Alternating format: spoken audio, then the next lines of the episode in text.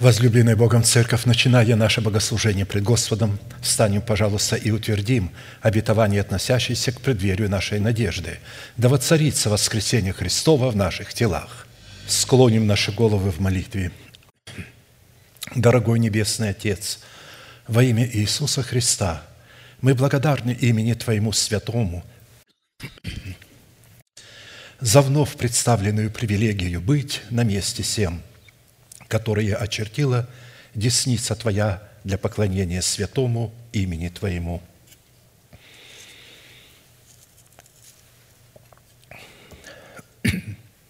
И ныне позволь наследию Твоему во имя крови завета подняться на вершины для нас недосягаемые и сокрушить всякое бремя и запинающий нас грех.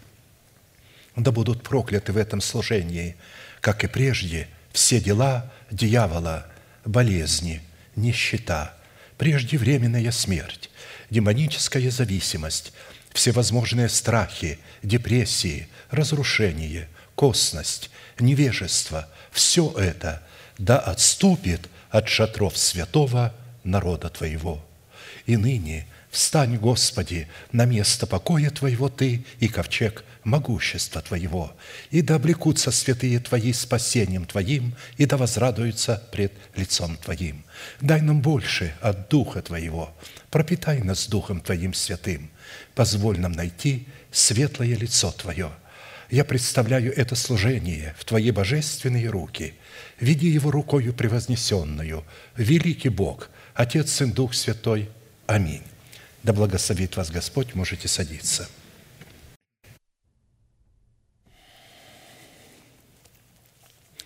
Итак, как всегда, прежде чем мы вновь начнем исследовать глубины нашего неисследимого наследия во Христе Иисусе, неизменным эпиграфом к исследованию нашего наследия Евангелия Луки, глава 24, стих 44. «И сказал Иисус ученикам Своим, вот то, о чем я вам говорил еще бы с вами, что надлежит исполниться всему написанному о мне в законе Моисеевом и в пророках и псалмах». Итак, чтобы нам с вами, как причастникам тела Христова, разделиться Христом исполнение всего написанного о Нем в Писании, мы продолжим наше исследование в направлении нашей соработы с истиной Слова Божия и со Святым Духом, открывающим истину в сердце, в том, что необходимо предпринять со своей стороны, чтобы получить право на власть, отложить прежний образ жизни, чтобы облечься в новый образ жизни. Ефесянам 4, 22, 24 отложить прежний образ жизни ветхого человека и сливающего в обольстительных похотях, а обновиться духом ума вашего и облечься в нового человека, созданного по Богу, в праведности и святости истины. Итак, это призвание для всякого святого Божьего человека, возрожденного от Бога или рожденного от семени Слова истины. И вновь и вновь хочу сказать, если мы с вами не уразумеем всей значимости и судьбоносности этого призвания, мы утратим наше спасение. Потому что наше спасение, которое дано нам в формате залога, не может спасти нас. Оно является залогом, который мы призваны пустить в оборот, чтобы получить свое спасение в собственность. А чтобы получить его в собственность, как раз и нужно отложить прежний образ жизни ветхого человека, то есть, а также потом обновить свой ум и только после того обновленным умом начать облекать себя в нового человека. Если, повторяю, дети Божии не уразумеют этого призвания, и их служение Богу будет выражаться просто в прославлении, просто в изучении каких-то так называемых истин, которые не связаны, не относятся к этим, потому что бывает, люди изучают правильную истину, как будто бы, но эта истина больше ни с какими истинами не соприкасается. В Писании любая истина влечет за собой, соприкасается с другой истиной, исходит из нее. В буквальном смысле слова я могу начать с любого места Писания и связать его буквально – со, всем, э, э, со всеми местами Писания, показать, что там есть эта связь. Это действительно так. Но когда люди рвут э, по-живому какое-то место Писания и толкуют его вне текста выше и текста ниже, то, конечно, получается беда. Они думают, что они что-то делают, создают колледжи, учения, там какие-то классы.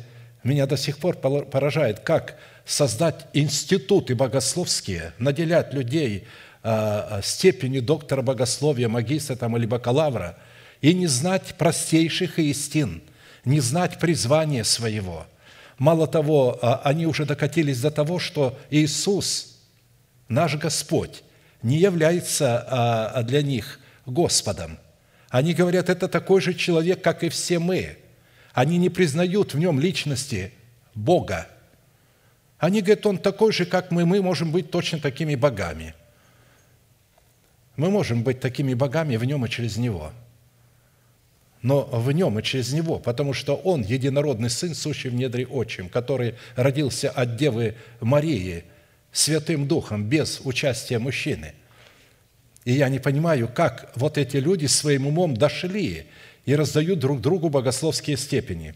Хорошо – в этой повелевающей заповеди действительно содержится призвание всякого человека, последовавшего за Христом, и невыполнение этой заповеди расценивается Писанием как противление Христу и относит данного человека в категорию антихристов, противников Христа. Всякий раз, когда мы искажаем а, Слово Божие, суть Его, значимость Его, мы являемся противниками Христа или же антихристами.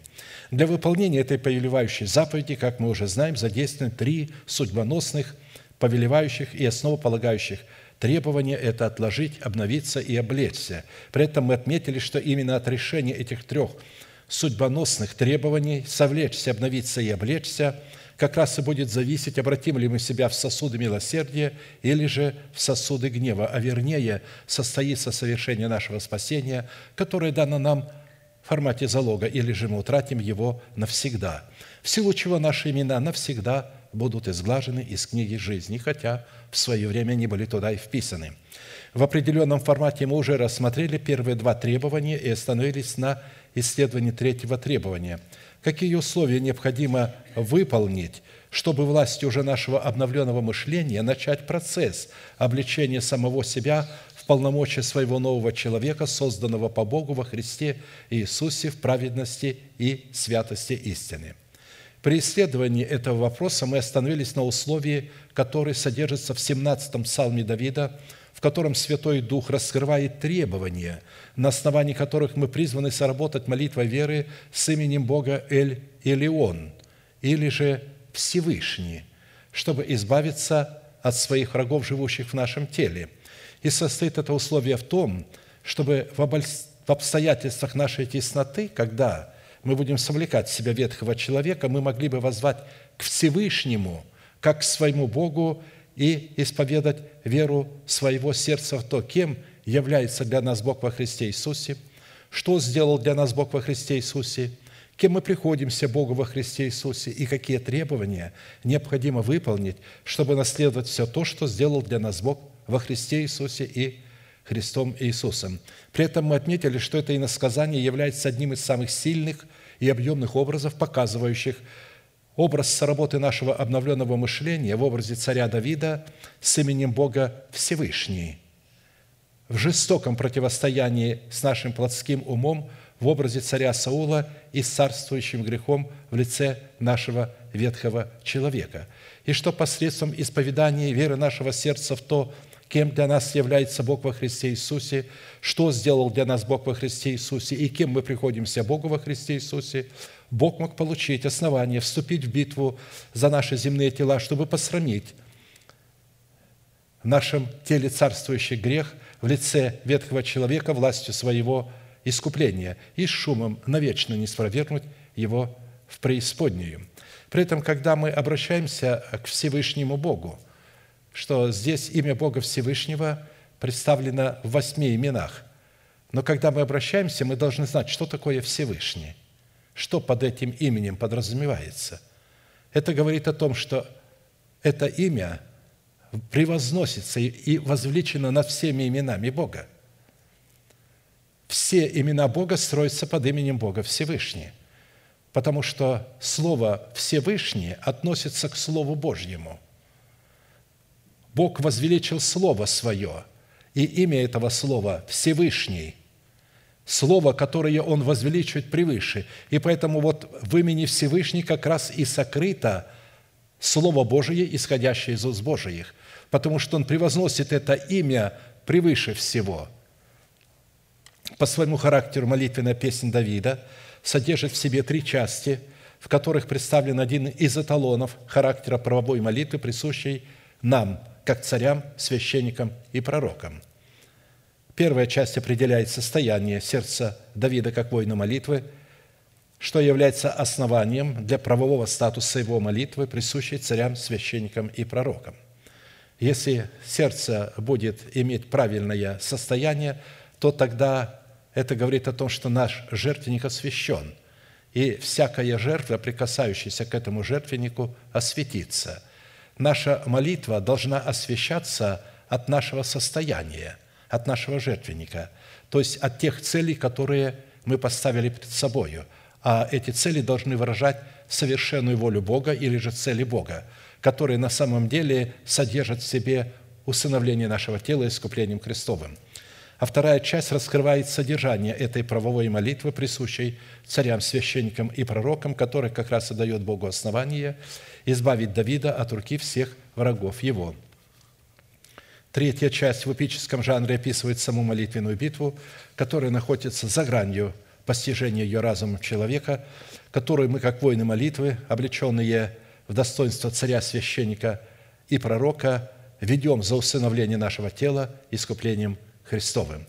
Я напомню, что достоинство царя состоит в нашем мышлении, обновленным духом нашего ума, что дает нам власть на право владеть эмоциональной сферой в нашем теле и вести ее под усы, как своего боевого коня.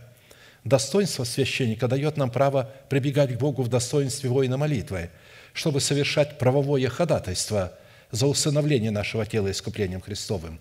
А достоинство пророка дает нашему новому человеку право входить в довер, то есть в святая в святых, дабы слышать голос Божий над крышкою золотого ковчега в своем сердце, а Богу дает основание слышать голос нашего ходатайства над крышкой золотого ковчега и отвечать на него. То есть наше сердце должно быть устроено в золотой ковчег завета, в котором будут два великие свидетеля, Тумим и Урим, сработать между собою. Итак, в определенном формате мы уже рассмотрели первую часть – и остановились на второй части, которая раскрывает содержание правовой молитвы в восьми именах Бога Всевышнего. Познание и исповедание полномочий, которые содержатся в сердце Давида в восьми именах Бога, позволили Давиду возлюбить и призвать достопоклоняемого Господа, чтобы спастись от своих врагов, которые жили внутри его тела, как и в нашем теле. Самые главные враги которые доставляют нам неприятность, это не те враги, которые вокруг нас, а те, которые внутри нас. А Богу познание и исповедание истины, раскрывающие полномочия Его имен в сердце Давида, дало основание задействовать полномочия этих возможностей в битве против врагов Давида. То есть Давид сокрыл в сердце своем слово, и Бог взял это слово в исповеданиях Давида и начал бороться за тело Давида – ведь Он берет эти слова с наших уст, когда наши уста исповедуют Слово Божие, сокрытое в нашем сердце. «Возлюблю Тебя, Господи, крепость моя, твердыня моя и прибежище мое, избавитель мой, Бог мой, скала моя, на Него я уповаю, щит мой, рог спасения моего и убежище мое. Призову достопоклоняемого Господа, и от врагов моих спасусь». Итак, восемь имен давайте повторим вместе и обратимся этими именами к Богу. Покажем, кем для нас является Бог в этих именах. Итак, вместе «Господи, Ты – крепость моя», «Господи, Ты – твердыня моя», «Господи, Ты – прибежище мое», «Господи, Ты – избавитель мой», «Господи, Ты – скала моя», «Господи, ты щит мой, Господи, Ты рог спасения моего, Господи, Ты убежище мое. Если будет нападать дух смерти, а дух, когда смерти нападает, каждый из вас может определить. Приходит апатия, нежелание что-то делать. Запомните, это дух смерти. Потому что дух жизни – это энергия и желание творить, делать. А вот когда апатия и нежелание делать ничего, безразличие – это атака духа смерти.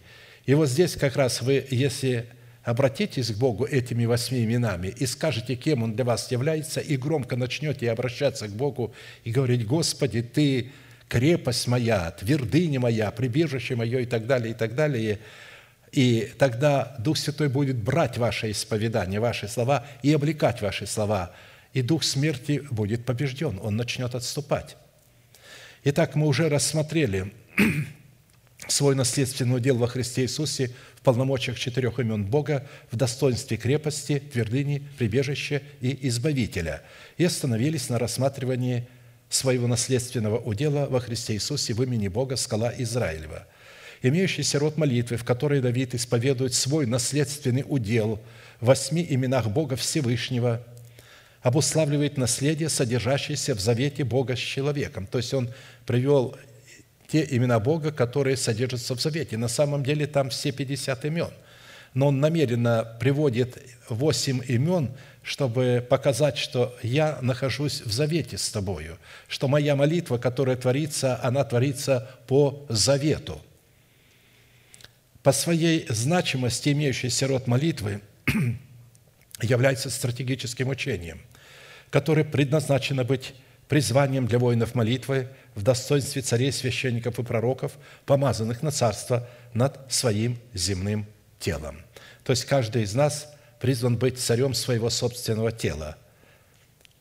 То есть мы должны страшиться вот чего – контроля – Дух контроля подходит каждому человеку, потому что это исходит от надменности человека, от его гордости, от его самомнения.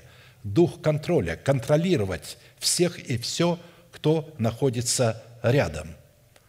Я уверяю вас, что человек с контролирующим духом утратит свое спасение.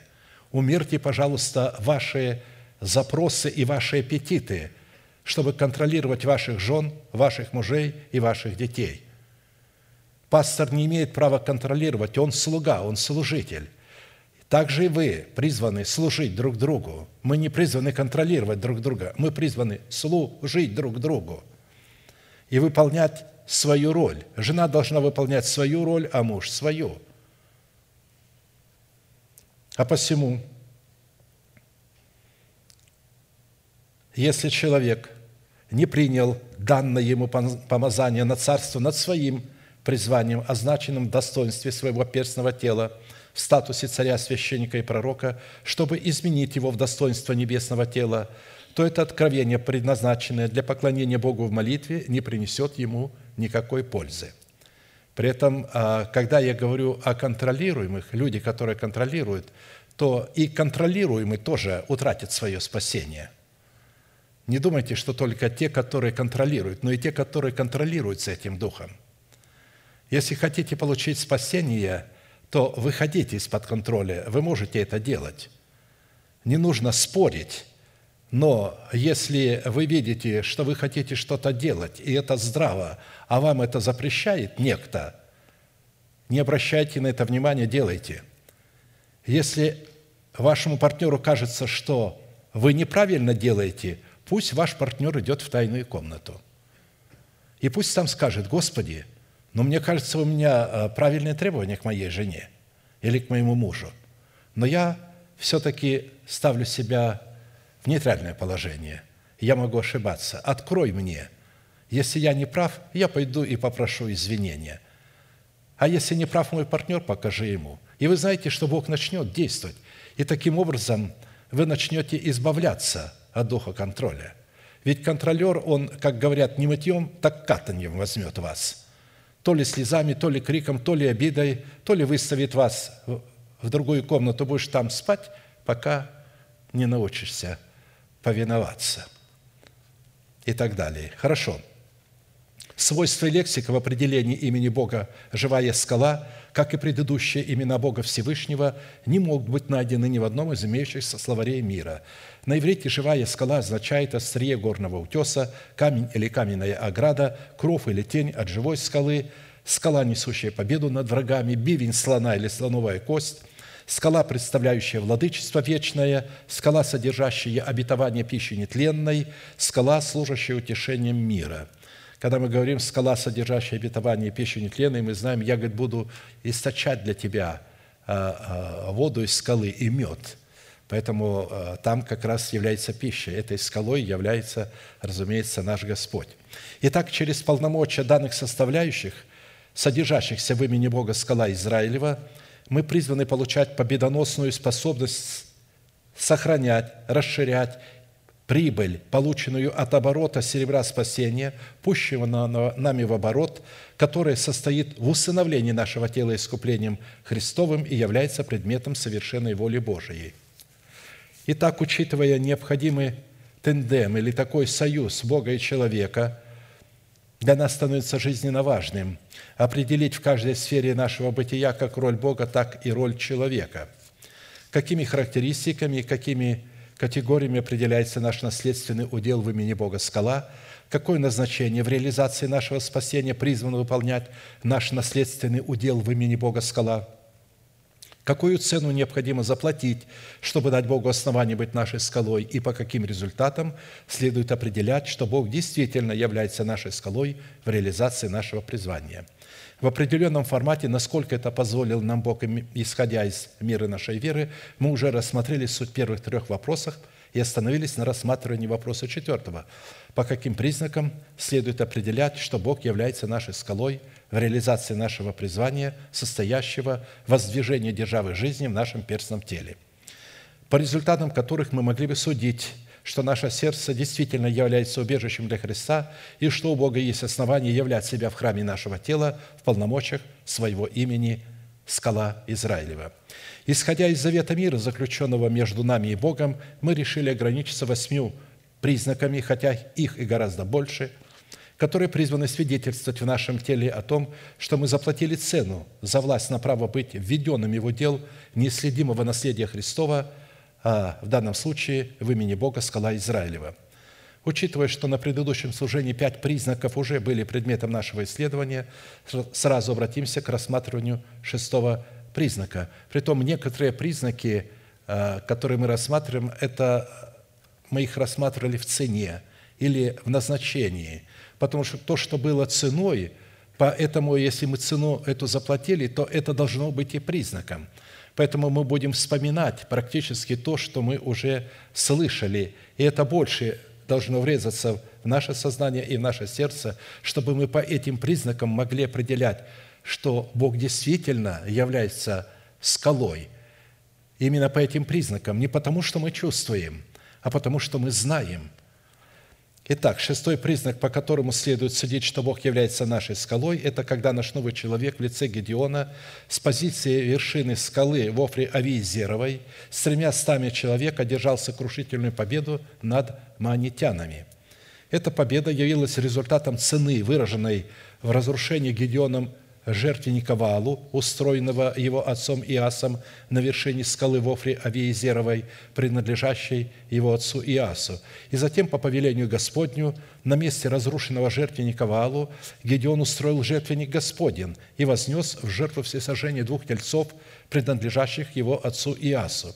И чтобы испытать себя на предмет имеющихся в своем теле результатов от заплаченной нами цены, выраженной в устроении жертвенника Господня на вершине скалы в Авиезеровой. Как я сказал, мы уже в свое время рассматривали данное событие как внутри нашего тела, которое призвано являться жилищем Бога, так и в измерении Сиона, в достоинстве избранного Богом остатка, который также является жилищем Бога Всевышнего – и первое, на что мы обратили внимание, так это на тактику маденитян, амаликитян и жителей Востока, в руки которых Бог предал Израиля за поклонение Валу, что являлось злом в очах Бога. Притом, когда Израиль поклонялся Валу, а он не разумел, что он поклоняется идолу, он считал, что он поклоняется Яхве. Он и назвал его Яхве Ваали. То есть сегодня люди думают, что поклоняются Христу, на самом деле поклоняются э, Духу обольщения, Антихристу. Многие люди. Но они думают так, и поэтому они устроили вот этот жертвенник, который не отвечает требованиям жертвенника Господня. Итак, мы с вами обращали внимание на, на эту удивительную стратегию, что они никого не убивали, никого не брали в плен, они приходили в землю Израилеву только во время жатвы и ходили среди них и стояли у них шатрами – и истребляли произведения земли до самой Газы, и не оставляли им для пропитания ни овцы, ни вола, ни осла. Они приходили в великом множестве своем. И такая тактика мадитян, амаликитян и жителей Востока побудила Израиля скрываться в убежищах пещер и расселенных скал. Исходя из образа жатвы, во время которой приходили эти полчища, следует что пришло время начаться суду с Дома Божьего. То есть, когда начинают эти полчища приходить, это суд Божий начинается с Дома Божьего, в котором избранный Богом остаток призван был произвести тотальное освящение с целью тотального посвящения Богу, что даст Богу основание отделить плевелы в лице этих полчищ от пшеницы – потому что эти полчища жили а, а, здесь. Они приходили и жили во время жатвы, они стояли – Причина, по которой ангел Господень пришел не в селом, где находилась скиния Господня, а в небольшое селение Офру, и обратился не к священникам в Селоме, а к Гедеону, рядовому израильтянину, родом из маленького селения Офра, состоит в том, что для того, чтобы Богу найти основания для помилования кающихся израильтян, ему необходим был такой человек, который мог бы стать в проломе за землю Израилеву. И таким человеком оказались не священники, предстоящие пред Богом в Селоме, а Гедеон, житель Офры Авиезеровой. Как написано, «Искал я у них человека, который поставил бы стену и стал бы предо мною в проломе за сию землю, чтобы я не погубил ее, но не нашел. И так и залью на них негодование мое, огнем ярости моей истреблю их, поведение их обращу им на голову, говорит Господь Бог». Исходя из того, что маденитяне – это потомки Лота, амаликитяне – это потомки Исава, Амалик, сына Исака, а жители Востока – это потомки Авраама, рожденные от Агари и от Хитуры. То есть, видите, это все произошедшие э, э, люди, те от Авраама, а те от Лота. Под образом земли Израилевой, которая оказалась под угнетением этих полчищ – мы рассматриваем образ нашего тела, который принадлежит Богу на правах искупления, но оказался в угнетении от нечестивых мыслей и расливающих вожделений, возникающих и исходящих от нашего ветхого человека, которого мы унаследовали от греховного семени наших земных отцов. Офра означает «дом пепла». Это небольшое селение в уделе колена Манасии, сына Иосифа – так как пеплом посыпали головы, чтобы смирить себя пред Богом, под образом Офры мы усмотрели покаяние в грехах.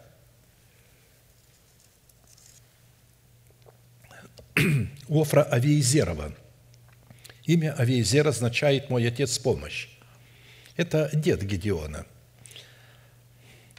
А имя отца Гедеона, Иас, означает «Яхве даровал» в то время как имя Гедеон означает «призванный разрушать и разбивать в куски идола Ваала». А посему под Гедеоном мы рассматриваем образ сокровенного человека, призванного разбить в куски жертвенники Вала, который представляет образ ветхого человека, живущего в нашем теле, который начал служить Богу. Он для того, чтобы мы не поняли, кто он такой, он э, начал служить Богу, он стал помогать нам в служении Богу – очень хорошо стал помогать. У нас есть и энергия, и дело. Мы можем все имение растратить и бежать на евангелизацию, не видеть под носом а, нуждающихся, а всегда видеть нуждающихся где-то в других странах. Это вообще удивительная а, вот, черта заблужденных христиан. Они не видят, что в их церкви, в их городе достаточно много людей, нуждающихся, которым нужен свет и могла бы понадобиться им физическая помощь. Нет, они обирают этих бедных людей для того, чтобы поехать куда-то и кому-то что-то проповедовать, как будто бы там нет церкви, и как будто бы там вот они приехали, светочи. Итак, под выколачиванием пшеницы в точили – мы рассматривали образ освящения, в котором мы освобождаемся от власти нечестивых мыслей и расслевающих желаний. То есть освобождаем э, зерно а вот от этой шелухи, что дает Богу основание заключить с нами завет мира на вершине горы Офры Авиезеровой в устроенном на этой вершине жертвенником Господним. А посему строение жертвенника в Офре Авиезеровой, названное Яхве Шалом, то есть Бог – мир – Бог заключил мир, то есть назвал, когда он принес жертву, Гедеон, он назвал эту офру, эту вершину Яхве Шалом, этот жертвенник, в котором мы при вознесении на нем жертвы все сожжения заключили с Богом завет мира. Благодать Божия получила право на власть воцариться в нашем сердце через праведность нашей веры. Как написано, дабы как грех царствовал к смерти – так и благодать воцарилась через праведность к жизни вечной Иисусом Христом Господом нашим. Как грех царствовал к смерти. То есть грех своим царством приводит нас к смерти. Притом а, он знает, как царствовать к смерти человека. Он не всегда приходит в виде а, страсти и похоти половой или э, еще каких-то. Он может прийти в страсти служения Богу – Потому что, когда это приходит от Святого Духа, вы не будете испытывать страсти.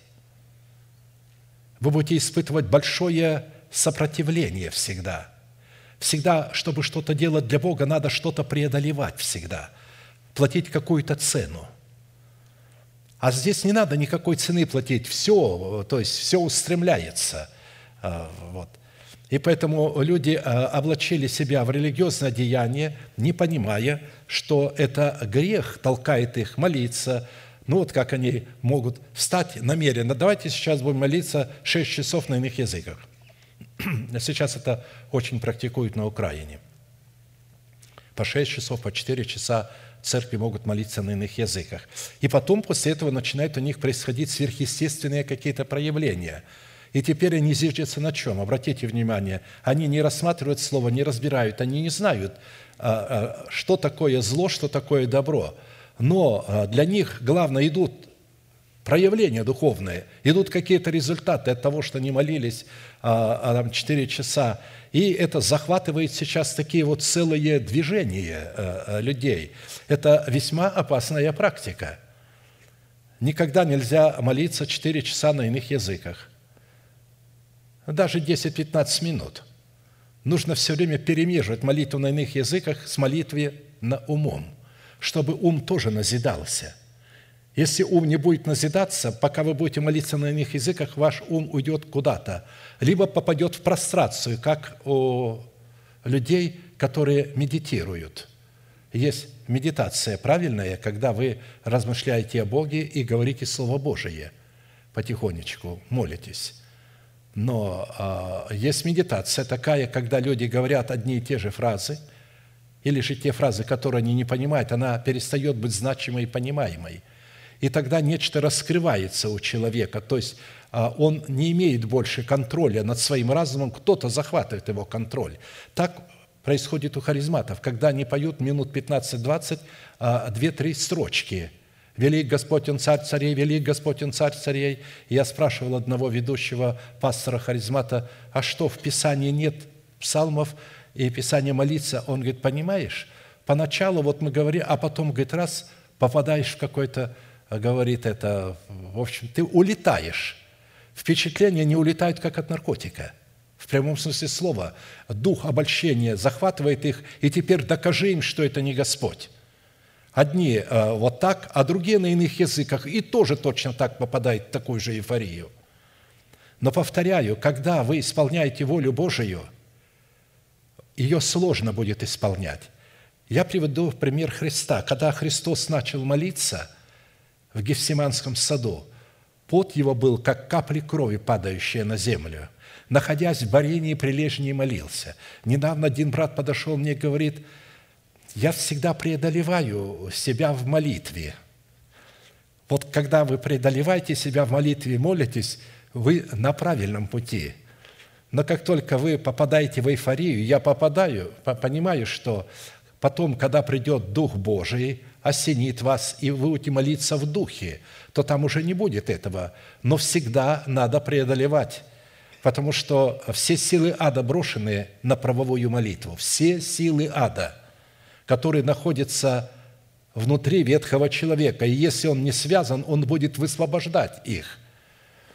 И тогда это будут и эмоции, и чувствования, и все что угодно. Поэтому вот так грех царствовал к смерти. Так и благодать воцарилась через праведность. То есть, а как благодать через праведность воцаряется? Праведность – это когда я почитаю себя мертвым для греха, живым же для Бога и называю несуществующее существующим. Вот это и есть праведность. Потому что написано, и Бог вменил ему это в праведность за то, что он поверил – но он поверил как? Не называй жену твою больше Сара и говори Сара. Не называй Авраамом мужа твоего, говори Авраам. То есть они же не просто поверили, вера у них была в действии, они стали говорить то, во что они верят. И тогда Бог вменил им это в праведность. Когда мы говорим то, что Писание нам повелевает, Бог вменяет нам в это в праведность. И вот через эту праведность – когда мы исповедуем веру нашего сердца, Слово сокрыто в нашем сердце, воцаряется благодать к жизни вечной Христом Иисусом. Таким образом, воцарение благодати Божией в устроении самого себя в жертвенник Господень наделяет нас полномочиями упования на богатство нетленное, чистое и святое, которое содержится на небесах. Далее мы обратили внимание на одно важное обстоятельство, что для разрушения жертвенника Ваала, принадлежащего Иасу, отцу Гедеона, были задействованы 10 рабов Гедеона, под которыми следует разуметь, что не Гедеон находился под стражей закона, а закон находился под стражей Гедеона. Почему он пришел к Гедеону, ангел Господень, в Офру? Если бы он находился под законом, как священники в Селоме, в Скинии Моисеевой, Бог не пришел к ним, ему нужен был человек под благодатью – у него 10 рабов. Бог показывает образ. 10 – это святость закона. Но не он раб этих десяти людей, которые у него служат ему, а они у него рабы. Он вышел из-под стражи закона. То есть это образ, что у него были 10 рабов, что он вышел из-под стражи закона. А выходит из-под стражи закона таким путем, когда оставляют младенчество – и законом умирают для закона телом Христовым, когда мы понимаем, что нам необходимо погрузить свой народ, дом своего отца и самих себя в смерть, умереть. Вы знаете, последнее время а, я постоянно немножко возмущаюсь в себе. Вместо того, а, вот, одиночки стали звонить мне, не пасторы. Пасторы тоже звонят, но не мешают им, перехватывают, и я разговариваю, слышу, там кто-то прозванивается, и, а тут мне надо с каким-то пастором поговорить. А знаете, о чем? Один и тот же вопрос они задают. Что такое, а, значит, Раньше я мог побеждать, раньше у меня было желание молиться, желание служить, а теперь нет ничего желания делать, нет желания молиться, я заставляю себя, впадаю в грех, каюсь, снова впадаю, полная апатия. И мне приходится им объяснять, что это правильное состояние. Пока этого не было, вы были во младенчестве, теперь вы услышали Слово Божие, вы приняли обетование – об усыновлении вашего тела искуплением Христовым и бросили вызов вашему народу, дому вашего Отца и своим расливающим желаниям. И они прекратили облачаться в религиозную тогу. И они оскалили свой оскал и стали бороться против вас, и теперь вам стало трудно молиться. Пришла апатия, дух смерти напал на вас. Что вам нужно делать? Во-первых, вы должны понимать, что вы должны исповедать Слово сокрыто в вашем сердце, у вас есть сила. Но почему вы отчаиваетесь? Потому что вы думаете, раз вы исповедуете, должно сразу что-то происходить. Вы ошибаетесь. Когда вы посеяли зерно, оно не сразу всходит. Его надо поливать и с терпением ожидать. Вы должны понимать, что вы должны перенести вот это состояние.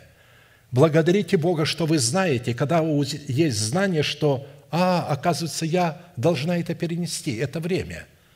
А потом, когда это время пройдет, и зерно вырастет и пойдет расти, вы будете введены в воскресение Христова.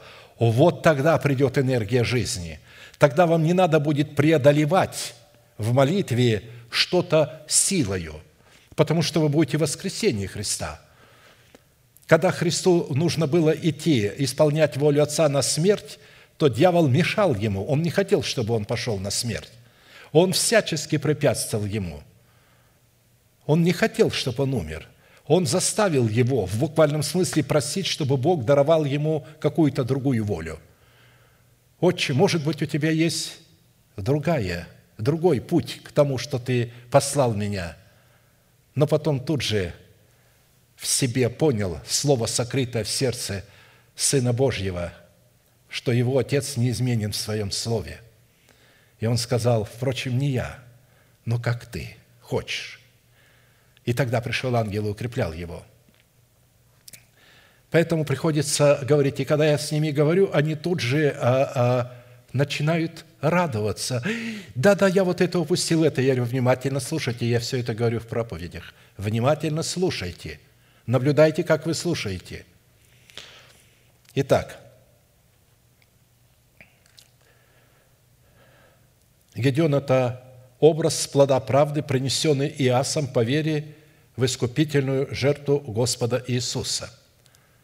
Это же плод Иаса, отца его – он является плодом своего отца, сыном чрева своего отца Иаса. Плод же Духа – любовь, радость, мир, долготерпение, благость, милосердие, вера, кротость, воздержание. На таковых нет закона. То есть они вышли из-под стражи закона. Теперь закон их слуга – а то, что для жертвы все сожжения на жертвеннике Господнем, устроенном Гедеоном на вершине скалы, были взяты два тельца, принадлежащие Иасу, отцу Гедеона, указывали на тот фактор, что имя Иас, которое означает «Яхве даровал благодать в Сыне», в лице рожденного им Гедеона, более и более делал твердым свое звание и свое избрание, что открывало ему свободный вход в вечное Царство Господа нашего и Спасителя Иисуса Христа – то есть Яхве даровал благодать в Сыне. То есть мы должны вот принести этот плод. Мы будем делаться более твердыми в нашем плоде, когда мы будем приносить плод правды. То есть когда мы будем исповедовать Слово, сокрытое в нашем сердце. Не то, что написано в Писании, а то, что сокрыто в нашем сердце. Мы должны то, что написано в Писании, перенести в сердце, сокрыть его, а потом оттуда начать его исповедовать из сердца – Посему, братья, более и более старайтесь сделать твердым ваше звание и избрание, так поступая, никогда не притнетесь, ибо так откроется вам свободный вход в вечное Царство Господа нашего и Спасителя Иисуса Христа. А посему устроение Гедеоном жертвенника Господня на вершине скалы и принесение в жертву двух тельцов, принадлежащих его отцу Иасу – это образ плода правды в нашем уповании на богатство нетленное. Упование на богатство нетленное, выраженное в устроении самого себя в жертвенник Господень на вершине скалы, дает Богу основание обратить свою руку против наших притеснителей. Таким образом, под образом разрушения жертвенника Валу мы усмотрели истребление учением Христовым, бывшее о нас рукописание, которое было против нас – как написано, «И вас, которые были мертвы во грехах и в необрезании плоти вашей, оживил вместе с Ним, простив нам все грехи, истребив учением бывшее о нас рукописание, которое было против нас. И Он взял его от среды и пригвоздил ко Христу, отняв силы у начальства властей, властно подверг их позору, восторжествовав над ними собою». То есть мы должны прекрасно понимать, что Бог не делает это без нас – нас, мертвых, во грехах, в необрезании плоти нашей, для того, чтобы оживить со Христом, Он вначале погрузил нас со Христом туда, Но для того, чтобы нас погрузить, мы должны соработать с этим, мы должны дать согласие, мы должны желать, мы должны исповедовать, мы должны что-то сделать. Мы должны отречься от суетной жизни, переданной от отцов, и понимать, не просто фраза «я отрекаюсь», а когда вы отрекаетесь, вы умираете для дома вашего отца – вот что такое отречься от суетной жизни, переданной от отцов. Это умереть крестом Господа Иисуса Христа для дома своего Отца. Чтобы дом вашего Отца больше не господствовал над вами, а чтобы он перешел в вашу зависимость и стал зависим от вас. Далее, при рассмотрении результатов, которые последовали после устроения жертвенником – Господня на вершине скалы на месте разрушенного жертвенника Ваалу, мы стали рассматривать признаки, по которым следует судить, что Бог является нашей скалой. Между тем, все мадинитяне и амаликитяне и жители Востока собрались вместе, перешли реку и стали станом на долине Израильской. И Дух Господень объял Гедеона, он вострубил трубою, и созвано было племя Авиезерово идти за ним. И послал послов по всему колену Манасеину – и оно вызвалось идти за ним. Также послал послов Кассиру, Заволону и Нефалиму, и сии пришли навстречу им. Первый признак, что Бог является нашей скалой, мы усмотрели в том, когда все эти полчища собрались вместе, перешли реку и стали станом в долине Иизраильской, что дало основание Духу Господню объять Гедеона собою, и он вострубил трубою. Израиль это место, где произошла эта битва, означает «Бог засеет солью». Это указывало на тот фактор, что долина Израиль является местом, на котором Бог будет производить свой суд и явить свою святость пред всеми народами. Соль всегда говорит о святости, засеет солью. Исходя же из того, что израильская земля является прообразом нашего тела – Израильская долина, в которой собрались и стали станом все враги, угнетавшие Израиль, является наш язык или наши уста, посредством которых мы призваны вести сражение за наше тело.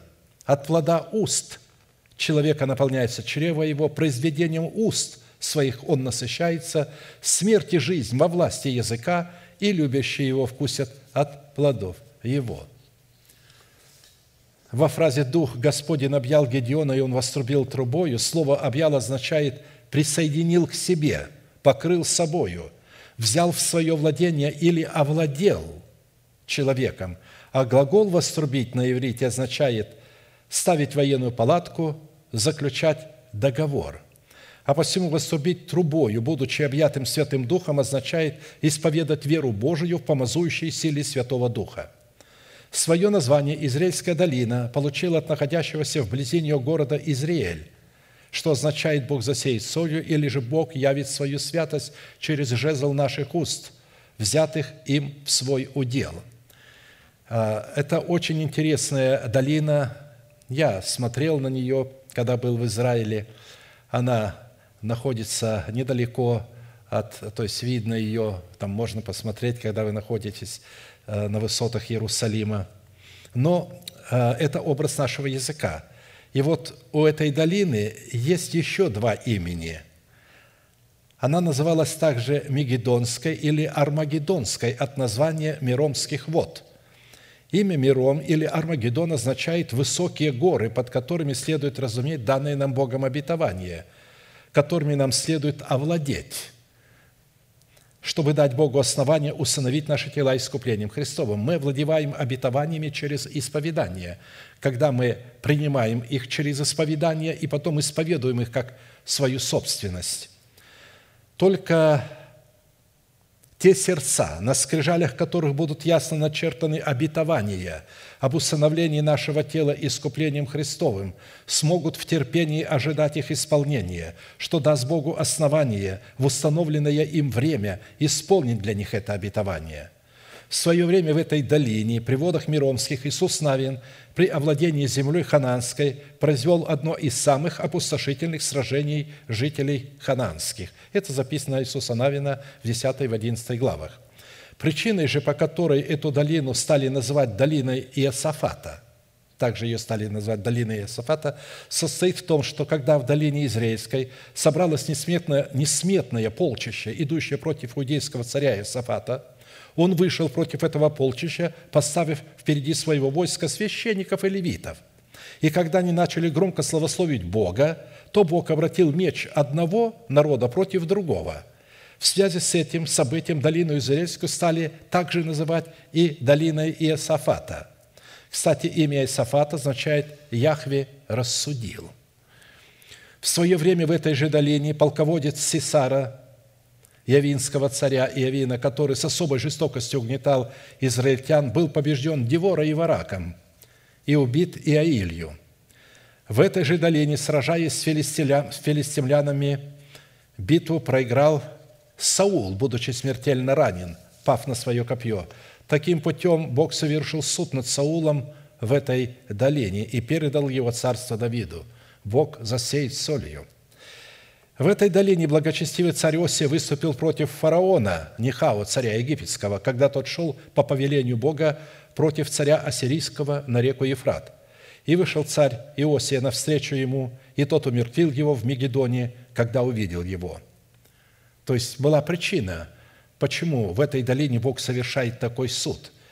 Просто он не узнал голоса Божьего а, а в голосе фараона Нихао. Тот говорит, я не с тобой иду воевать, Бог меня послал, устранись. Я не хочу тебя убивать. Если ты придешь против меня, я убью тебя, потому что Бог со мною, не с тобою. Тот не послушался и в итоге был убит. То есть очень важно распознавать голос Божий от голосов иных. Когда вы будете распознавать голос Божий, вы его узнаете и в фараоне Нихаву, и где угодно. Вы узнаете этот голос Божий. То есть, каким образом этот голос узнал Самуил? Он прибежал к Илии и говорит, «Господин, это ты?» Потому что Господь говорил к нему голосом Божиим, то есть голосом Илии. Бог всегда будет обращаться к нам голосом человека, которого Бог поставил над нами. Мы будем чувствовать, что это этот человек с нами разговаривает, потому что Бог другого пути не знает. Он сделал, а иначе зачем бы ему нужен был этот Илий? Он пришел бы и сделал бы Самуила священником без Илия. Нет, нужен был Илий. Потом Самуил стал таким Илием, и через него Бог говорил точно так же. Итак, если в нашем сердце – Далее, еще скажу, что этой долине предстоит играть немаловажную роль в событиях последнего времени, где войска Антихриста будут уничтожены огнем с неба, исходящим из уст Христа, возвращающегося с избранным им остатком на тысячелетнее царство. Когда Христос будет возвращаться назад с церковью, которая уже там есть, первенцев, и та, которая при восхищении присоединится, мы встретимся – с ними, как я говорил на облаках, с церковью первенцев Христос придет, и мы встретимся, и мы все узнаем друг друга. То есть у нас будет абсолютное знание, а, узнавать каждого человека, полное абсолютное знание, не только узнавать, но и знать его статус, его титул, его славу, что он сделал. Мы будем это видеть и знать. Нам будет даровано такое знание. Это будет удивительная встреча со Христом и а, со всеми, вот с этим первым снопом ячменным, первенцы, а, первый ячменный сноп, которые вместе со Христом были восхищены, они возвратятся со Христом, на облаках мы встречаемся с ними, уходим, а потом вместе с ними уже возвращаемся на тысячелетнее царство. Итак, если в нашем сердце пребывает правда Бога, в Его правосудии и наши уста, обузданные Его Словом, являются Его уделом, то это означает, что мы вошли в наш наследственный удел в имени Бога Скала Израилева. Следующая составляющая, признак, по которому следует судить, что мы вошли в наследственный удел в имени Бога Скала Израилева, это способность получить от Бога двойное подтверждение, что Он нашей рукой спасет Израиля, под которым мы рассматриваем наши благочестивые мысли и желания. Если нечестивые мысли и желания – это вот э, и есть жители Востока, филистимляне – амаликитяне и так далее, то благочестивые мысли и желания – это как раз израильтяне, живущие а, в нашем духе. А те а, а, живут в нашем теле то есть в лице ветхого человека. И сказал Гедеон Богу, если ты спасешь Израиля рукою моею, как говорил ты, то вот я расстелю здесь на гумне стриженную шерсть. Гумно это там, где веют зерно, лопата его в руке его, и он очистит гумно свое. Не где-то в другом месте, а он на, э, этих, э, на гумне расстилал стриженную шерсть. И если роса будет только на шерсти, а на всей земле сухо, то буду знать, что спасешь рукой моею Израиля, как говорил ты. Так и сделалось. На другой день, встав рано, он стал выжимать шерсть и выжил из шерсти росы целую чашу воды, а земля была сухой. И сказал Гедеон Богу, не прогневайся на меня, если еще раз скажу и еще только однажды сделаю испытание над шерстью. Он не Бога испытывает, он испытывает шерсть. Я сделаю еще испытание над шерстью, а ты э, не гневайся на меня за это – Пусть будет сухо только на одной шерсти, а на всей земле пусть будет роса. Бог так и сделал в ту ночь. Только на шерсти было сухо, а на всей земле была роса. Чтобы получить ясность в отношении этого столь удивительного и уникального двойного знамения, которое могло бы служить для нас подтверждением, что Бог нашей рукой спасет Израиля, мы усмотрели в сути росы, как на стриженной шерсти, так и на всем гумне росу на наших ветвях в откровении жизни для нашего тела. Корень мой открыт для воды, и роса ночует на ветвях моих, говорил Иов. То есть роса – это образ воскресения, образ жизни, который ночует на наших ветвях. То есть это откровение жизни, которое мы носим. Шерсть это продукт, который исходит из плоти, растет и представляет собой образ дел плоти. Даже в том случае, когда человек пытается оправдать себя пред Богом делами закона Моисеева, который по своей сути представлял служение суждения, в котором он обнаруживал грех и давал силу греху на владение нашим телом. Дела плоти известны, они суть прелюбодеяния, блуд, нечистота, непотребство, идолослужение, волшебство, вражда, ссоры, зависть, гнев, распри, разногласия, соблазны, ересь, ненависть, убийство, пьянство, бесчинство и тому подобное. Предваряю вас, как и прежде предварял, то есть предупреждаю вас, как и прежде предупреждал, что поступающий так Царствие Божие не наследует. Во-первых, стриженная шерсть овцы, которую Гедеон расстилал на гумне, где он посредством веяния отделял чистое зерно пшеницы от мекины – представляла образ, в котором мы законом умерли для закона в смерти Господа Иисуса. Она же не на живой овце, она уже сострижена с овцы. Следовательно, это она представляет уже не жизнь, она жизнь представляет на овце. Но на овце это жизнь, это дела плоти. Растет из тела, это дело плоти. А когда вы ее постригли, то это уже результат смерти. В силу этого факта растриженная шерсть, расстеленная на гумне Гедеоном, демонстрировала, что мы умерли для мира в лице своего народа, дома своего отца и для растлевающих вожделений плоти. Вот что эта шерсть демонстрировала. Во-вторых, стриженная шерсть овцы, расстеленная на гумне Гедеоном, на котором не было росы, но которая была только на шерсти, являлась знамением Христа, живущего в нас – что накладывало на нас ответственность представлять Христа и злословие злословящих его носить на своей голове. То есть, когда было только на шерсти, это когда Христос в нас, когда мы носим мертвость Господа Иисуса в нас.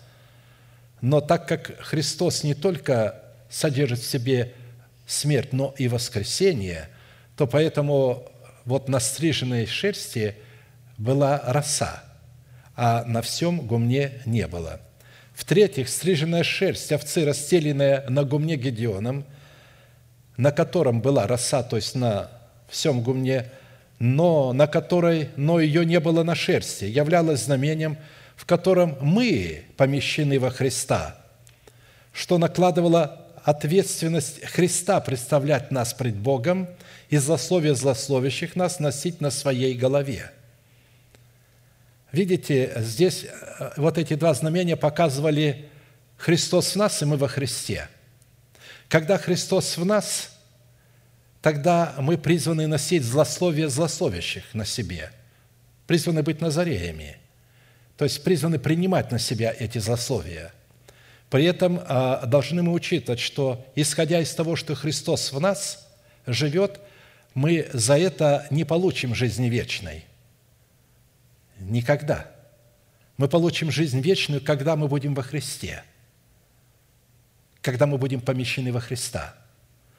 И когда мы надеемся, как это, помните, мы за Далиду рассматривали, она надеялась, что вот, злословие злословящих падают на голову, значит, я принимаю злословие, поэтому я буду спасена, потому что я поругание Господне ношу, я переношу страдания за истину. Несмотря на то, что ты переносишь страдания за истину, ты не будешь спасен за эти страдания. Тогда зачем Христу было приходить и страдать? Ты будешь спасен за то, что Христос пострадал за тебя. А за то, что ты страдал, ты будешь иметь награду – но это не будет спасение. Ты будешь иметь спасение даром, а награда будет совершенно другое обозначать.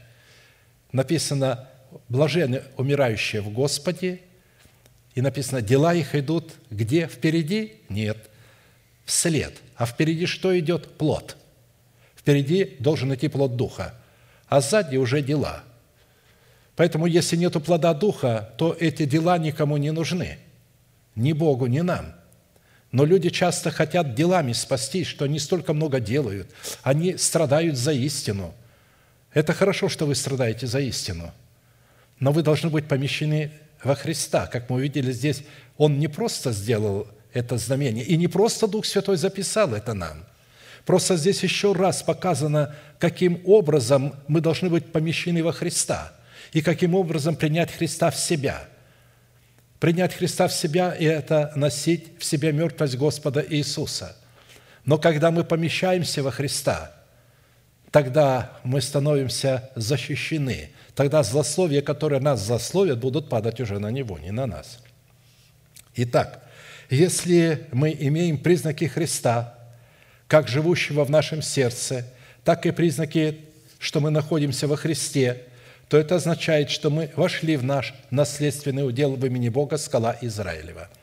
Следующая составляющая, признак, по которому следует судить, что мы вошли в удел в имени Бога, скала Израилева, следует по откровению, которое дает способность отобрать 300 человек, в сердце которых не было нор для лисиц и гнезд для птиц. При этом данную составляющую признака мы усмотрели – как в предыдущие, как и в предыдущих составляющих в своем теле, которые имеют органическое причастие к телу Христову в лице невесты Агнца. Вот эти 300 человек – это избранный Богом остаток, к которому мы призваны иметь отношение. И Ероваал, он же Гедеон, встал поутру, и весь народ, бывший с ним, и расположились станом у источника Харода. Мадямский же стан был от него к северу у холма море – в долине. То есть это та гора в долине, э, где Авраам приносил сына своего в жертву. И где потом будет построен Иерусалимский храм. И сказал Господь Гедеону, народа с тобой слишком много, не могу я предать мадинитян в руки их, чтобы не возгордился Израиль предо мною и не сказал, моя рука спасла меня.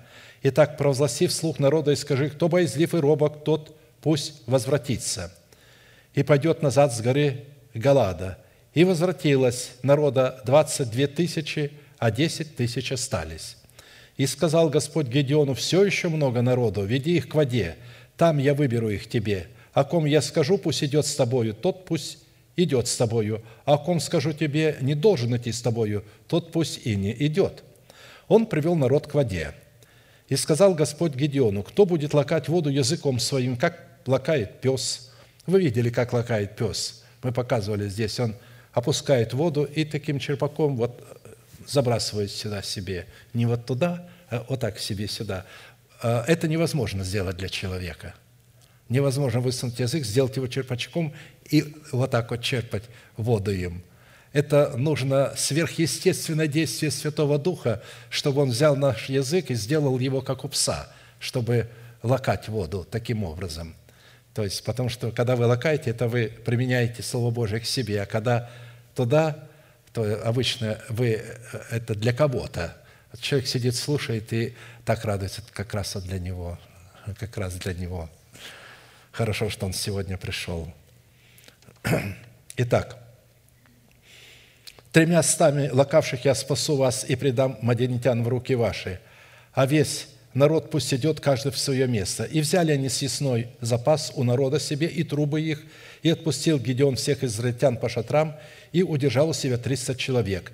Стан же Мадиамский был у него внизу в долине. Источник Харот, у которого остановился Гедеон со всем народом, бывшим с ним, на иврите означает «приводить с собою в содрогание» или «приводить с собою в ужас». Где вот Гедеон стоял, вот этот источник Харот, значение его. А холм море, в долине у которого остановились маденитяне, на иврите означает «роща учителя». Лакать воду языком своим, как лакает пес, это сверхъестественная способность, которую необходимо взрастить в формате плода правды, в которой и которой научиться просто так невозможно.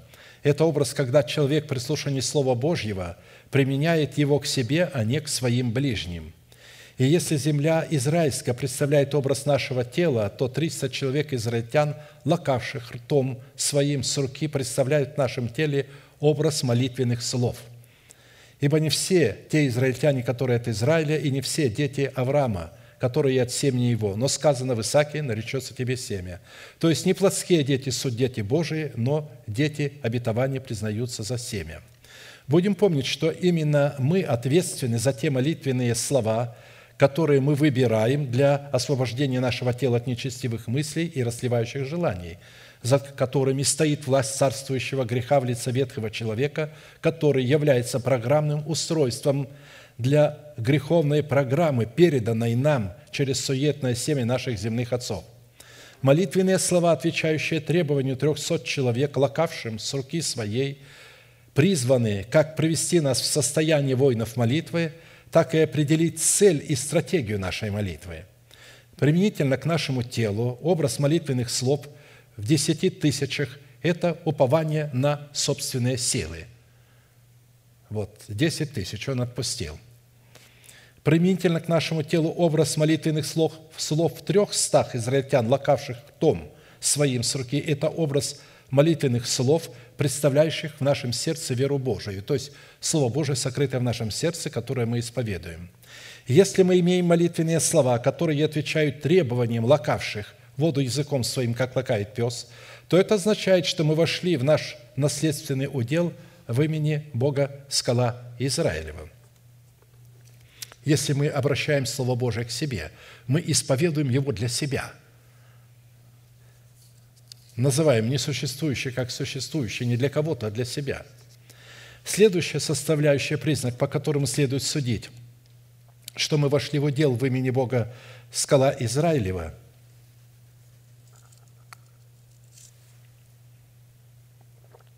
следует по знамению, которое Бог дал Гедеону, помимо тех двух знамений, которые Гедеон получил с испытанием на шерсти. В ту ночь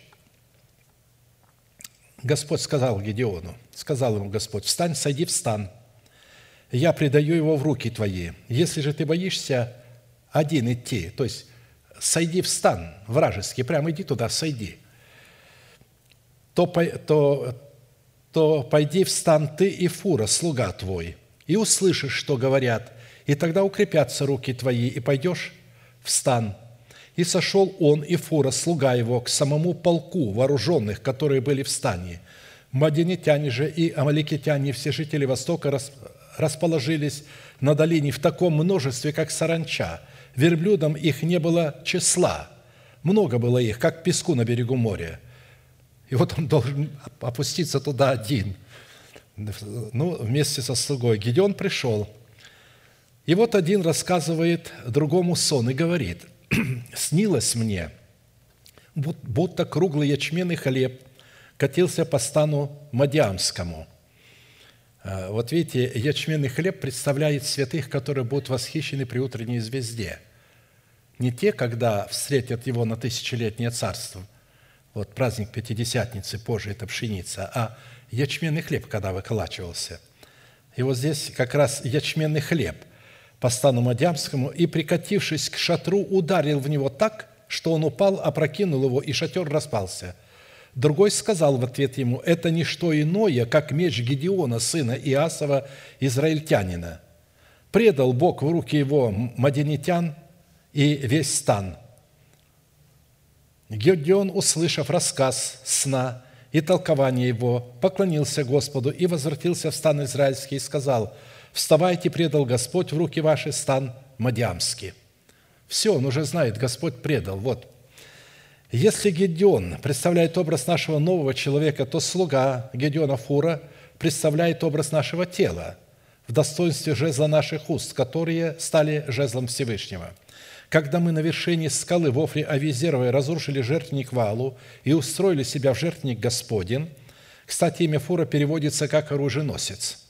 Именно наш язык, являющийся членом нашего тела, является носителем оружия духовного, которым мы призваны противостоять нечестивым помышлениям и расливающим желаниям, живущим в нашем теле. Как предавали вы члены ваши в рабы нечистоте и беззаконию на дела беззаконные, так ныне представьте члены ваши в рабы праведности на дела святые. И представляем мы их посредством нашего исповедания. Вначале нужно сказать слово, а потом делать. Только посредством же за наших уст, которые поступают в собственность Бога – мы устрояем себя в жертвенник Господень, погружаясь крещением в смерть Господа нашего Иисуса Христа и становимся способными управлять всем своим телом и посвящать себя на служение Богу, чтобы творить добрые дела. Ибо мы Его творение, созданы во Христе Иисусе на добрые дела, которые Бог предназначил нам исполнять. А теперь обратите внимание, как Бог, используя холм море в долине, у которого расположились мадитяне, учит Гедеона – каким путем следует уничтожить их в нашем теле. То есть, почему он туда его повел? Да потому что там был холм моря, они расположились в долине у холма моря. Поэтому Бог туда привел, потому что эта гора означает «роща учителя». Именно поэтому в этой долине холм моря, в долине у которого становились станом маденитяне, на иврите означает «роща учителя», в то время как источник Харот, у которого остановился Гедеон со всем народом, бывшим с ним, на иврите означает приводить с собою в содрогание и в ужас стан маденитян. Вот откуда маденитяне знали? Ведь они приходили каждый раз туда, никто им не противостоял. Это не был какой-то князь, это не было какое-то известное имя, это было совершенно безызвестное имя. В Израиле еще никто ничего не знал об этом имени. Откуда мадянитяне узнали и сказали, это точно меч э, Гедеона, сына Иасова, предал Господь нас в руки его.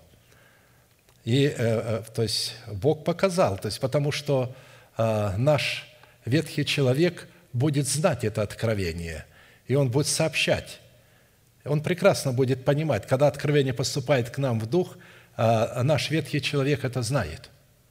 Он слышит, он понимает, что пришло откровение, и он приходит в содрогание и ужас от этого откровения. Когда мы принимаем откровение об усыновлении нашего тела искуплением Христовым и воздвижении державы жизни на месте державы смерти, а, ветхая натура приходит в содрогание и в ужас – Таким путем, используя позицию стана мадитян в долине у холма моря, Бог преподал мадитянам урок, который явился стратегией боя для Гедеона и его ополчения. Когда Гедеон услышал толкование сна о круглом ячменном хлебе, он поклонился Господу и возвратился в стан израильский, сказав, «Вставайте, предал Господь в руки ваши, стан Мадьямский». Ячмень – это зерновая культура, которая созревает раньше пшеницы, а посему на другой день после Пасхи Первый сноп потрясения, который приносился Богу от жатвы ячменя, является прообразом восхищения от земли категории младенца мужеского пола, которая тоже является церковь первенцев. И те церковь первенцев, эти, которые здесь на земле, только те уже написаны на небесах, они там пребывают, а мы еще здесь. но мы тоже посажены со Христом на небесах. Жатва пшеницы в Израиле происходит в праздник Пятидесятницы, под которой подразумевается образ жены, родившей младенца мужеского пола, которой даны были два крыла большого орла, чтобы она летела в пустыне в свое место от лица змея. Форма круглого ячменного хлеба, представляющая силу Гедеона, указывала на содержание в нашем теле обетования, выраженного в полномочиях державы жизни вечной. Круг всегда – это образ вечности. Сила этого обетования – призвано было разрушить державу смерти в нашем теле в предмете шатра Мадиамского, под которым следует разуметь программное устройство в лице ветхого человека. А посему, прежде нежели Гедеон напал на стан Мадиамский, сон, который был показан одному мадинитянину, уже привел в содрогание и ужас весь стан Мадиамский. Точно так же, прежде чем сыны Израилевы стали завоевывать хананскую землю, Бог навел ужас на всех жителей земли – от сынов Израилевых, и они пришли в робость. Прежде, нежели они легли спать, она взошла к ним на кровлю и сказала им, «Я знаю, что Господь отдал землю сию вам, ибо вы навели на нас ужас, и все жители земли сей пришли от вас в робость». То есть, видите, прежде чем быть истребленными, Бог наводит ужас от того орудия, которым они будут истребляться – а этим орудием будут вот эти 300 человек. Это будет наш язык, которым мы истребим как врагов внутри нас, так и врагов вокруг нас. Когда наши тела облекутся в нетление и будет воздвигнута держава жизни, поверьте, а, что а, те а, структуры, которые на нас смотрят свысока, религиозные, те движения, и почитают нас заблудшими, произойдет обратное – вот они приходили в великом множестве и пожирали, ели. Вот у них же своего они приходили на жатву, когда, то есть то, что Бог сеял здесь. Обратите внимание, сейчас достаточно только мне сказать проповедь, как только она разносится по всему свету. Сразу оттуда кусками врывают, переделывают, и тут же выходят, и а, а, орут, кричат, и преподают как свое. Вот, то есть они а, пожирают это как бы – но на самом деле это прообраз. Э, то, что есть в нас, невозможно пожрать. Невозможно. То, что мы сокрыли в сердце своем, его невозможно пожрать. Но я просто показываю прообразы. Прежде чем Бог отзовет от земли избранный им остаток, Он силою которой облечет избранных своих, приведет в трепет всех, кто почитает себя спасенным, но таковым не является – Трубите трубою на Сионе и бейте тревогу на святой горе моей. Да трепещут все жители земли, ибо наступает день Господен. Ибо он близок, день тьмы и мрака, день облачные туманы, как утренняя заря, распространяется по горам народ многочисленный. Посмотрите, а, вот здесь, несмотря на то, что это малое стадо, а здесь оно представлено как многочисленный народ, и он распространяется по горам. Горы – это обетование Божие – народ многочисленный и сильный, какого не бывало от века, и после того не будет роды родов. То есть, действительно, такого народа еще не, не бывало, чтобы э, люди были на земле в нетленных телах. Такого, такого еще не бывало. Пред ним, пред этим народом, пожирающий огонь, а за ним палит пламя.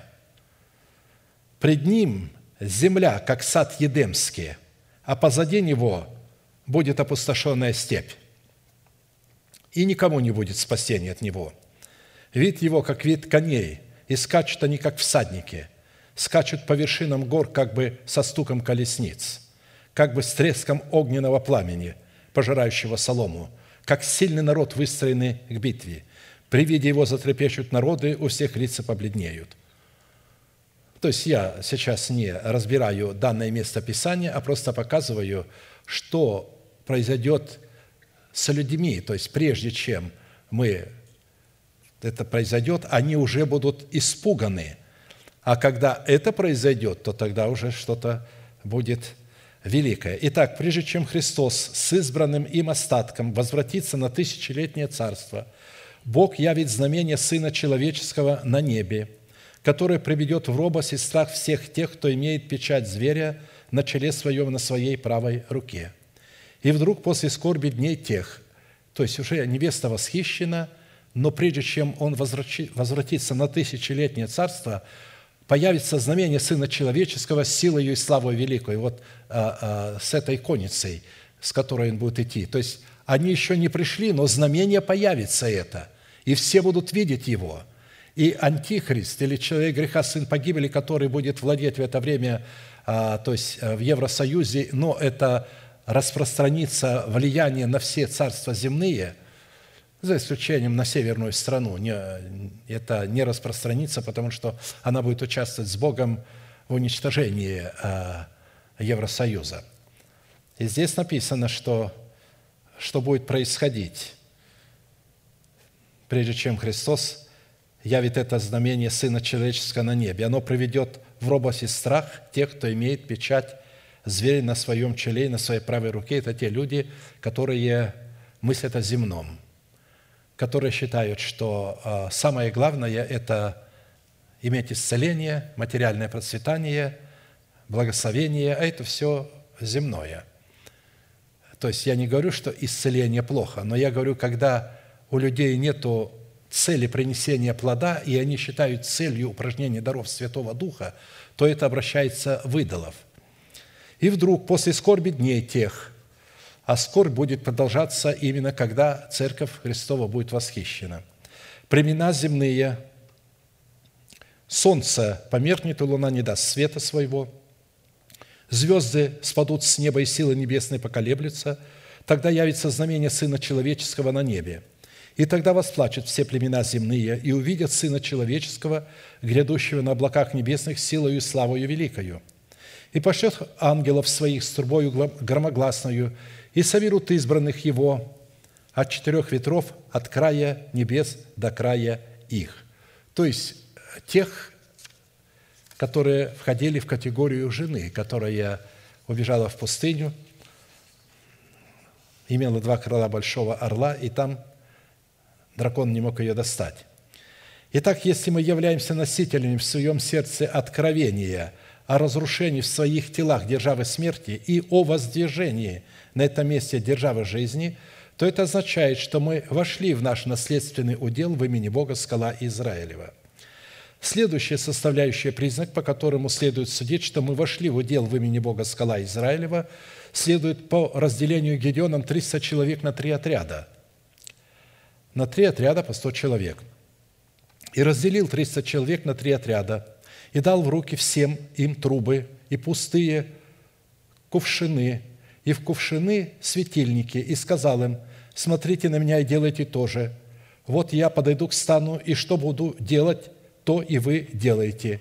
Когда я и находящиеся со мной затрубим трубою, трубите и вы трубами вашими вокруг всего стана, и кричите «Меч Господа и Гедеона». Триста человек, лакавших воду языком своим, как лакает пес, обуславливает образ состояния нашего сердца – которое свободно от нор, в которых живут лисицы, и от гнезд, которые свили свои гнезда.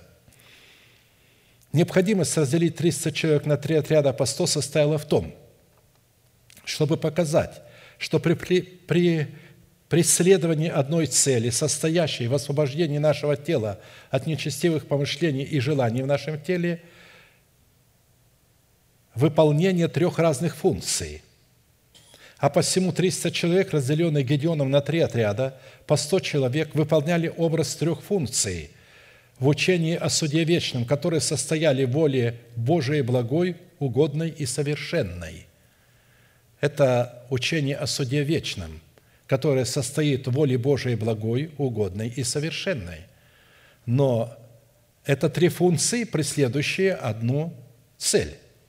Итак, умоляю вас, братья, милосердием Божиим, представьте тела ваши в жертву живую, святую, благоугодную Богу для разумного служения вашего. И не сообразуйтесь с веком сим, но преобразуйтесь обновлением ума вашего, чтобы вам познавать, что есть воля Божия, благая, угодная и совершенная.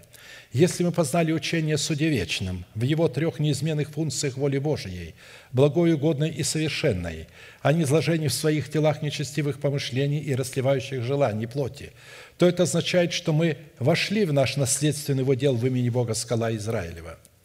Следующая составляющая признак, по которому следует судить, что мы вошли в удел в имени Бога скала Израилева – следует по стратегии, которую применил Гедеон для победы над нечестивыми помыслами и расливающими желаниями, вожделениями в лице мадинитян.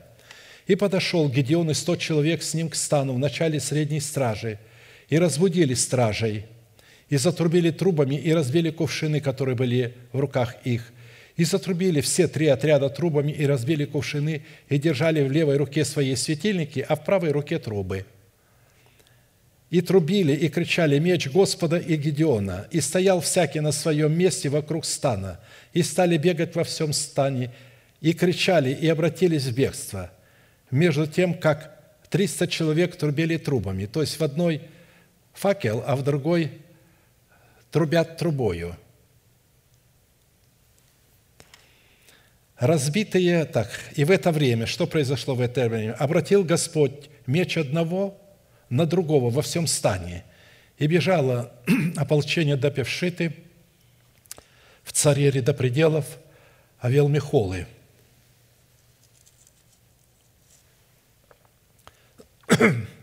которые находились близ Табафы. Итак, разбитые кувшины, в которых содержались горящие факелы, это представление нашего тела Господу в жертву живую, святую, благоугодную для разумного служения. Трубить трубою и кричать меч Господа Гедеона означает исповедать веру Божию, пребывающую в нашем сердце. Только после этих действий, которые включают в себя цену, дающие Богу основание быть нашей скалой, Бог получает основание установить наше тело искуплением Христовым. Итак, если мы представили члены нашего тела в орудие праведности – представление тел наших в жертву живую, святую для разумного служения нашего и стали исповедовать веру Божию, пребывающую в нашем сердце, почитая себя мертвыми для греха, живыми же для Бога, называя несуществующую державу жизни в нашем теле как существующую, то это означает, что мы вошли в наш наследственный удел в имени Бога, скала Израилева. Аминь. Склоним наши головы, кому невозможно, наши колени, будем молиться и благодарить Бога за то слово, которое мы могли иметь, чтобы по этим признакам мы могли исследовать себя и определить, обречены ли мы в полномочия имени Бога, скала Израилева. Аминь.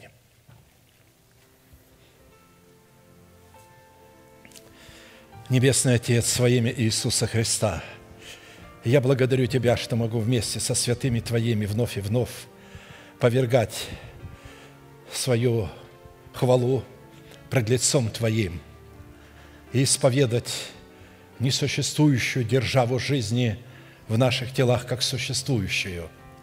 Да будет благословена благость и милость Твоя и торжество воскресения Христова да воцарится в сердцах народа Твоего – который принял это слово в сердце свое и сохраняет его в сердце. Да будут дарованы нам знамения сии, по которым мы могли бы разуметь, что мы находимся в Тебе, и Ты находишься в нас. Когда мы разумеем разницу между Христом, живущим в нас, и между тем, когда мы находимся во Христе, то это дает Тебе основание – исполнить Твое обетование, исполнить Твою роль.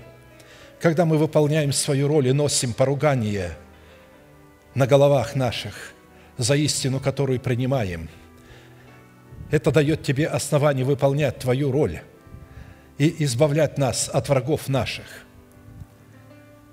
Я благодарю Тебя, что Ты позволил святым Твоим восторжествовать над своими страстями и похотями – и несмотря на то, что периодически каждый из нас впадает в какой-то грех, до тех пор, пока не придет в меру полного возраста Христова, ты продолжаешь нас рассматривать праведными во Христе Иисусе. Ты не видишь этого падения И ты говоришь, праведник, если семь раз упадет, встанет. Дьявол шепчет на ухо нам, ты упал, и ты грешник. И тогда я восклицаю в сердце моем устами моими, жив Господь, перед которым я стою. Я оправдан великим оправданием и сокрыт во Христе. Оправдание мое Бог мой, оправдавший меня искуплением своим. Это дает силу тебе брать мои слова или слова народа твоего и облекать наши тела. И однажды когда придет установленное Тобою время, наши одеяния, сотканные из наших слов, уже готовы. И Ты облечешь нас, и наши тела изменятся во мгновение ока и станут по своему состоянию иными. Это будет тело, но это будет тело небесное. Есть разница между телом земным и телом небесным. Оно будет удивительным, и тогда ты сможешь наконец-то выполнить совершенную волю Твою через людей, которые не только дух будет иным, и не только душа будет иной, но и тело станет иным. На сегодня наш дух является иным. Наш разум, обновленный духом нашего ума, является иным, но наше тело остается все еще прежним. Но мы по Слову Твоему рассматриваем наши тела совершенно другими, нетленными. Мы почитаем себя мертвыми для греха, а живыми для правды. Да будет благословена милость Твоя к народу Твоему, и да будет проклята всякая болезнь и немощь, живущая в телах наших. Да будут прокляты все злочестивые плотские мысли и желания – и да воцарится правда Твоя в телах наших, и да станет она Твоим законодательством, и да будет благодать этой сладкой рекою жизни. Благодарим Тебя, что мы имеем в наших телах эту Израильскую долину, в которой поражены все это множество, какое бы оно ни было – оно приходит в содрогание и ужас, когда мы принимаем это откровение об искуплении наших тел. И мы благодарим Тебя за это, что ад уже трепещет. Но приходит время, когда Ты обратишь меч их друг против друга. Нам остается только быть светом и трубить трубою, что это милость Твоя и величие Твое – да будет благословенно имя Твое отныне и вовеки, великий Бог, Отец, Сын, Дух Святой. Аминь. Отче наш, сущий на небесах, да святится имя Твое, да придет Царствие Твое, да будет воля Твоя и на земле, как и на небе. Хлеб наш насущный подавай нам на каждый день, и прости нам долги наши, как и мы прощаем должникам нашим – и не введи нас в искушение, но избавь нас от лукавого. Ибо Твое есть царство, и сила, и слава во веки. Аминь. А теперь провозгласим наш неизменный манифест – могущему же соблюсти нас от падения и поставить пред славою Своею непорочными в радости, единому, премудрому Богу, Спасителю нашему, через Иисуса Христа – Господа нашего, слава и величие, сила и власть, прежде всех веков, ныне и во все веки. Аминь.